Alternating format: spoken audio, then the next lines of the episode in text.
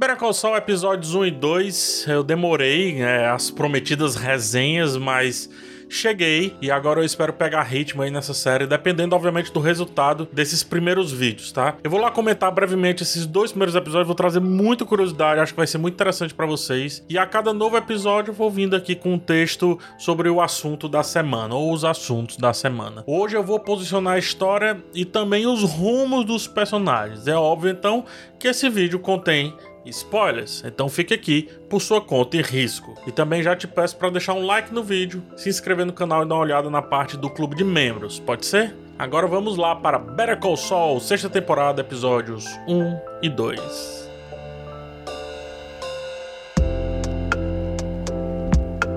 Como eu disse, né, vamos por núcleos para tentar contemplar o máximo dos dois episódios, sem necessariamente falar só de um ou só de outro. Os personagens centrais, eles estão bem dispersos e essa é uma proposta excelente para essa sexta temporada, porque ao mesmo tempo que eles estão dispersos, há várias linhas cruzadas entre eles, o que já pinta um final, né? Um aparente final aí, no mínimo caótico do ponto de vista de Better Call Saul e organizado do ponto de vista de quem conhece Breaking Bad. Por falar em Breaking Bad, é bem interessante perceber como esse episódio volta a fazer Better Call Saul criar vínculos diretos e também indiretos com a série principal. Algo que eles fugiam desde o começo da terceira temporada e que fez muito bem para a série garantir, né, criar sua autoridade, para a série se afirmar enquanto história solo. Sobre trazer Breaking Bad para as entrelinhas, o primeiro ponto que eu destaco é o novo caminho da personagem Kim, a Kim Wexler. Eu realmente pensava que a Kim sempre seria o lado mais sensato da relação Jimmy, Saul Goodman,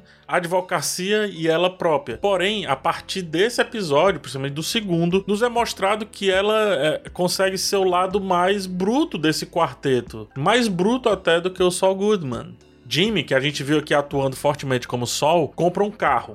E ela o questiona, sugerindo que um carro extravagante combina muito mais com o sol do que esse que ele está utilizando ali naquele momento. Exatamente que é como a gente vê o sol lá no Breaking Bad alguém extravagante, principalmente quando dá para ser extravagante, e o que combina também com a abertura desse primeiro episódio, né, com a super casa do Saul Goodman e a privada de ouro ali sendo recolhidos, acredito que pela polícia ou pela receita. E mais à frente desse começo de história, no enfrentamento ali com o casal dos trambiqueiros, né, o casal Cattleman, ela assume o papel de bad cop, ou seja, da policial má. E é ela quem aperta a esposa, como quem aperta uma massinha de modelar ali, destruindo ela por dentro. Ao mesmo tempo que o casal merece, e por isso a gente releva a atitude da Kim, isso me leva a uma conexão alegórica com Walter White, que a princípio realmente fazia algumas ações contra pessoas que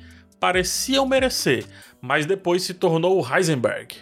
E aí ele com certeza passou desse limite ali. Ou seja, a Kim ela tá com um pé no que ela era e o outro pé em ser aquela que bate, ou seja, de ter um lado Saul Goodman ou um lado Heisenberg. Porém, perceba, talvez o lado Saul Goodman de Kim seja o próprio Saul Goodman.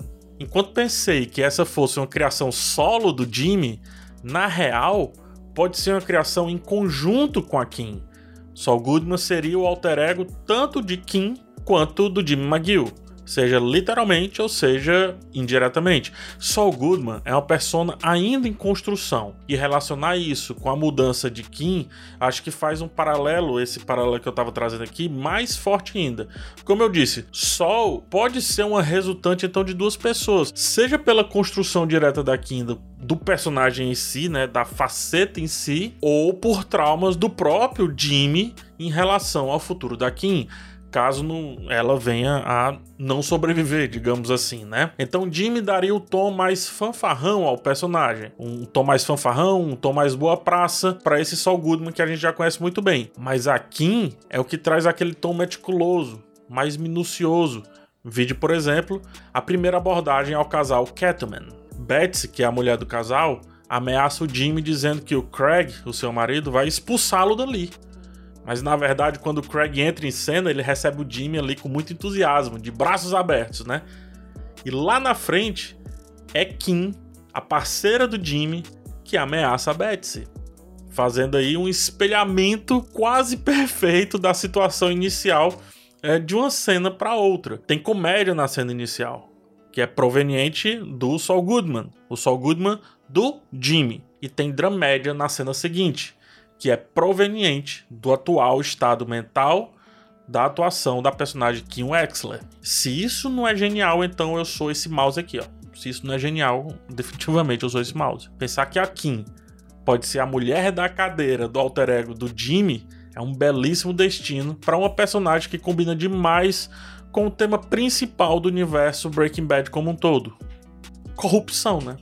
E isso se conecta também com o nome do primeiro episódio e também da música que abre essa sexta temporada. Wine and Roses, ou vinho e rosas traduzindo. Ao mesmo tempo que tem aquele vinho docinho, gostoso, mas que embriaga, tem o vinho mais encorpado, que dá uma travada aqui no maxilar. Ao mesmo tempo que a rosa é linda e representa muito bem o amor, o romance, a união de certa forma, a desculpa, né? Te entrego essa rosa. E até uma certa leveza, nossa, ela é uma rosa, né? Mas para ser uma rosa, tem que ter espinhos. E assim são a maioria dos personagens aqui nesse contexto, nesse atual momento da série. Não só a Kim, não só apenas Saul Goodman, mas Mike também. E daqui a pouco eu chego nele, tá? Porque Wine and Roses é parte do nome de um filme chamado Days of Wine and Roses, cujo nome em português é Vício Maldito. Filmes são muito importantes aqui nesse contexto do de Breaking Bad e de Better Call Saul, porque o Vince Gilligan sempre cruza referências de fora com as suas criações. E o próprio Jimmy é amante do cinema e a Kim também já foi abordada diversas vezes dentro desse contexto. Chegamos então ao tema do filme de 1962, que é o Vício Maldito. Os protagonistas são um casal vividos pelos atores Jack Lemmon, que fez o Se Meu Apartamento Falasse, e Lee Remick, que fez, no caso ela fez A Profecia. O filme, ele começa com um homem, veja só, com um homem tendo um vício em questão e então passando esse vício para a mulher que se torna viciada de fato enquanto ele vai se limpando, enquanto ele vai se livrando. Pegaram aí a relação entre o Jimmy e a Kim? É ele que começa com a situação, mas aparentemente é ela que tá ficando viciada em ser Saul Goodman. Vamos então para o núcleo Mike, Gus e Nacho. Só para explicar esse cenário, porque eu sei que muita gente fica perdida uma vez que acertadamente Breaking Bad, Better Call Saul, Breaking Bad não, PH, Better Call Saul escreve certo por linhas tortas e Breaking Bad também. Nacho, que tá em um hotel de beira de estrada, né? ele está sendo usado pelo Gus. Ainda não sabemos perfeitamente as entrelinhas, eu vou especular um pouco, mas o Gus ele gostaria que o Nacho fosse morto organicamente, digamos assim, principalmente pelos enviados ali dos Salamanca. Por isso que o Mike fala para caso alguém entre no quarto dele, ele simplesmente atirar sem perguntar o que gerará então, teoricamente, um tiroteio descontrolado e então o Nacho pode ir nessa para uma melhor. Porém, perceba, os gêmeos querem o Nacho livre, porque ele morto não serve como prova para um atentado do Gus e do Lalo, né? O atentado que a gente viu ao final da temporada passada. Lembrando, não foi um atentado acertado com a galera de cima, o que pode ferrar e muito a vida no crime ali do Gus. É tanto que o Gus manda o Mike e aquele outro capanga que eu sempre esqueço o nome colocarem um envelope e um cofre com o endereço do hotel, o que entrega ali aonde está o Nacho. Bem como é Gus quem também coloca um olheiro para ver se o Nacho vai permanecer lá ou vai tentar fugir. E isso explicado seria interessante entender o Mike nessa equação. Mike é um cara mau. Ponto. Mike é um cara justo. Ponto uma coisa não anula a outra, mas a lealdade que ele tem com o contratante às vezes bate de encontro a um código de conduta pessoal que ele mesmo definiu para si. Por isso que Mike tenta insistir que ele e outros homens façam a extração do Nacho, mas como ele ainda não é o braço direito do Gus, ele acaba tendo que fingir que não sabe que o Gus está deixando o Nacho para trás, está usando o Nacho. E o máximo que o Mike pode fazer para ajudar, né, um cara que ele minimamente estima, o que ele acha que pode até sair daquela vida, é bater levemente de frente com o plano do Gus e também não atender às ligações do próprio Nacho. Como ele confia no cara e sabe que ele é muito esperto, caso o Mike atenda às ligações do Nacho, ele talvez vá sentir que tá tudo bem, e vai simplesmente comer e ficar preso ali no hotel até ser capturado. Ao mesmo tempo que Mike não atende à ligação, o Nacho passa a desconfiar de algo. E esse emaranhado narrativo é mais lindo ainda quando isso gera duas possibilidades de destino. Possibilidade número 1. Um, Mike sabia o tempo todo que o Salamanca não mataria o Nacho. E pode contar mais tarde o seu plano para o Gus, bem lá na frente, e como isso beneficia o cara, fazendo então dele o braço direito que a gente vê lá no Breaking Bad. 2. Mike não atende simplesmente porque não quer ter que explicar ao Gus o motivo de estar atendendo o telefone fora de hora, né, de um personagem muito chave ali, de algo que eles estão fazendo. E por sua vez, prova a lealdade que tem para com o seu contratante. Tem uma cena que é da neta do Mike brincando e ele negando a ligação, que dá a entender que ele queria muito atender aquilo dali.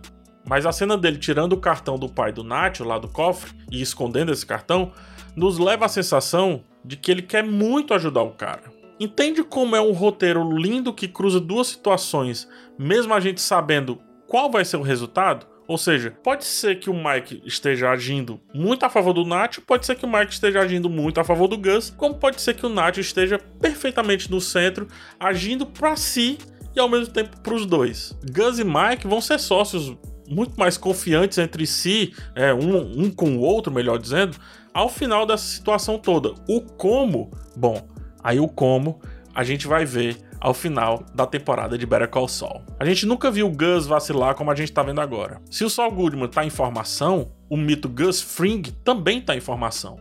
Ele quebra um copo, né? O cara que pedia tanta perfeição de um moleque lá limpando a grelha dos, do, do, do restaurante lá, Los Polos Hermanos, né? Então, como assim? Como assim um cara desse quebra um copo de uma maneira super simples numa mesa? Só que perceba o detalhe: ele realmente quebra o copo, mas ele mesmo junta os cacos. Não Mike e nem aquele outro capanga lá que eu sempre esqueço o nome. Ele, Gus, junta os cacos. Ou seja, merda feita, merda limpa. Por ele. E assim é que a grande virada do personagem virá ao longo dessa temporada, bem como todo o setup para ele virar ah, aquela grande operação do cartel de drogas, maior até do que os Salamancas a princípio. É isso, é bom demais estar de volta em Better Call. Cada cena parece ser construída unitariamente por pincéis, sabe? Parece ser pintada, parece ser uma colagem perfeita. As luzes indiretas adicionam drama às cenas simples, como o simples atender de um telefone. A meia luz demonstra o tempo todo que tudo tem dois lados, né? Um lado sombrio e um lado mais claro. E os ângulos não convencionais tentam colocar o máximo de elementos possíveis em cena, em tela, porque Better Call é construído a partir de vários elementos cruzados, cruzados e se cruzando não um elemento, não só um fator, mas vários fatores distantes ou não se cruzando o tempo inteiro. E tudo está migrando aí para ser essa mesma coisa, né? Tudo está migrando para ser um núcleo único que vai descambar em Breaking Bad, que no caso já descambou porque veio antes. Veremos mais essa semana, tá? De vídeos aqui de Breaking Bad, ou melhor, de Better Call Saul aqui no canal. E se vocês gostarem desse vídeo aqui em questão, eu vou trazer, obviamente, mais vídeos para além do episódio 3, que esse já tá garantido que eu vou trazer por amanhã. Show? Então, quem sabe a gente acompanha a sexta temporada como todo. Se não, eu volto só ao final da sexta temporada. Vamos lá, te espero por aqui. Espero que você compartilhe esse vídeo. Divulgue a palavra. Um vídeo longo, tô vendo aqui 16 minutos na gravação. Deve ser bem menos 13 ou 12 durante a divulgação. Mas tá aí, vídeo longo. Espero que vocês gostem bastante. Espero também ter explicado vários pormenores. Tchau.